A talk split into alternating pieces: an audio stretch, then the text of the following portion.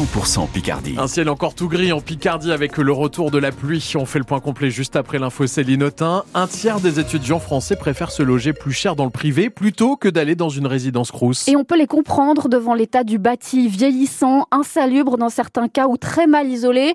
Le Crous, Amiens Picardie, n'échappe pas à la règle. Dans sa résidence de la Haute-Oie, c'est l'humidité qui donne des sueurs froides à cet étudiant rencontré par Mathis Limanov. Voilà, c'était vraiment cette couleur-là. C'était littéralement vert. Et voilà, comme je dis, sans javel, euh, ça partait pas. Quoi. De la moisissure dans la salle de bain, la faute à une VMC défaillante. Mathis vit dans la résidence Crous de la Haute-Oie depuis septembre et avec l'arrivée de l'hiver et de l'humidité. Ça a commencé il y a environ une semaine et demie. Donc début février, il y avait euh, des gouttes d'eau sur euh, la fenêtre, mais vraiment euh, énormément comme si il avait plu du côté intérieur. Quoi. Ça apparaissait même dans les coins des plafonds et comme s'il y avait une ligne d'eau. Donc, euh, puis ça goûtait tout simplement sur la table. Alors face à l'insalubrité, les étudiants comme Mathis s'adaptent. On est obligé d'avoir la fenêtre ouverte et des fois même de dormir la fenêtre ouverte. C'est pas forcément le plus agréable pour étudier ou dormir. Face à la situation, l'étudiant en deuxième année de médecine contacte le service technique du Crous. Après plusieurs relances, il attend toujours une intervention.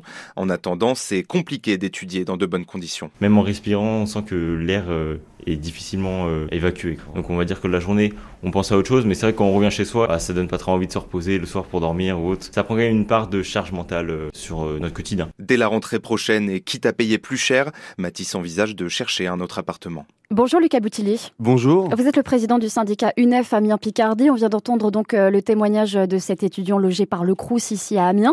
Combien d'autres sont dans son cas? Quelles sont les, les résidences qui sont problématiques ici? Euh, bah, en fait, il n'y a pas de résidence problématique, mais en tout cas, il y a des logements, en effet, qui sont euh, parfois insalubres. Et en fait, ça reflète une chose, ça reflète qu'il y a un manque de moyens croissant euh, dans euh, les CROUS. Et quand il y a un manque de moyens, on se restreint sur tout. Et on se restreint aussi sur le personnel, on se restreint aussi euh, sur la communication, etc. Ce qui amène des situations comme celle-là et des situations où l'étudiant a, a du mal à, se loger et, du, et donc à étudier. Donc un, un cas pardon pas isolé d'après vous. Le Crous de son côté assure résoudre les problèmes signalés euh, dans ces résidences en deux à trois jours, près de 8000 interventions l'année dernière. Pourquoi entend-on des jeunes prêts à payer plus cher un logement à Amiens plutôt que d'aller dans une résidence Crous Vous restez avec nous pour répondre Lucas Boutillier. Euh, Vous êtes l'invité de France Bleu Picardie après ce journal. Alors étude, premier job, comment avez-vous trouvé vous un logement pour vos enfants ou petits-enfants? Est-ce que vous êtes vous-même concerné? Vous êtes nos témoins d'ici à partir de 8h15. Vous pouvez euh, nous appeler dès maintenant au 03 22 92 58 58. Les gendarmes s'intéressent au conseil départemental de la Somme dans le d'une enquête préliminaire pour détournement de biens publics, notamment. Ils ont perquisitionné au début du mois les locaux du département à Amiens ainsi que ceux des pompiers.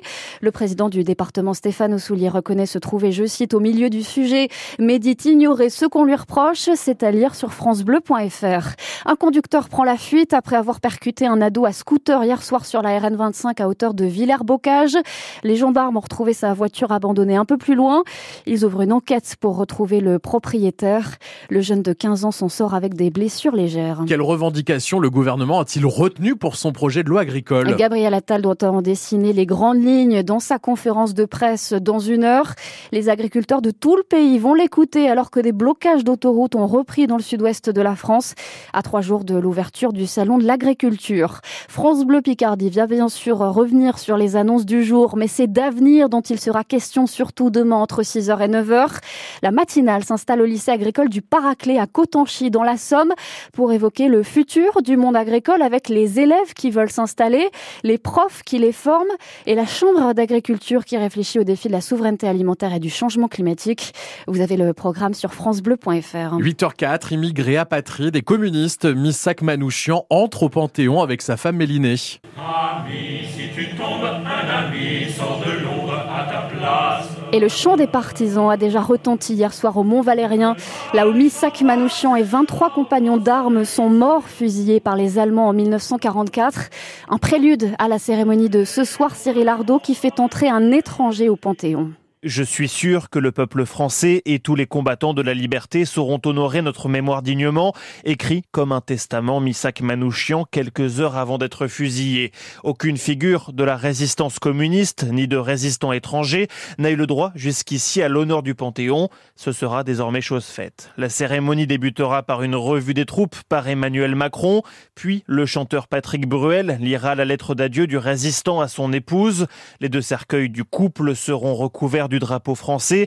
Sans doute le plus bel hommage pour cet homme mort en apatride qui se rêvait français mais s'est vu refuser la nationalité.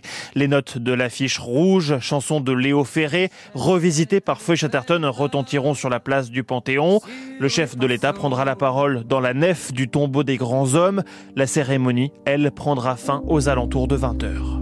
Il ne semblait vous voir, français de préférence. Les gens allaient sans yeux pour vous, le jour durant. Et des élèves du collège Charles Fauqueux de Beauvais vont assister à cette cérémonie qui débute à 18h30. Fermer des classes, c'est aussi porter atteinte au service public. Deux manifestations viennent le rappeler aujourd'hui dans la Somme. Ce matin d'abord à 10h à Péronne à l'initiative de la CGT qui rappelle la fermeture récente de la maternité. Et puis cet après-midi 16h devant la mairie d'Abbeville.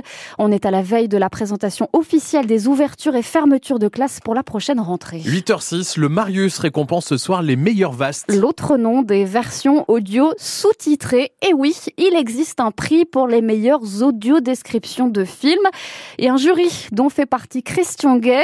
Ce retraité amiénois a vu l'amélioration du genre au fil des années. En termes de volume, ça a beaucoup progressé. Déjà, il y a une loi qui fait que depuis 2020, le CNC, c'est-à-dire le Centre national du cinéma et de l'image animée, impose aux producteurs français de mettre l'audiodescription dans leur fichier. En plus, à la télévision, il y a les films qui sont déjà initialement en audiodescription, on repasse forcément avec l'audiodescription à la télévision, en plus des séries qui sont produites par les chaînes de télévision.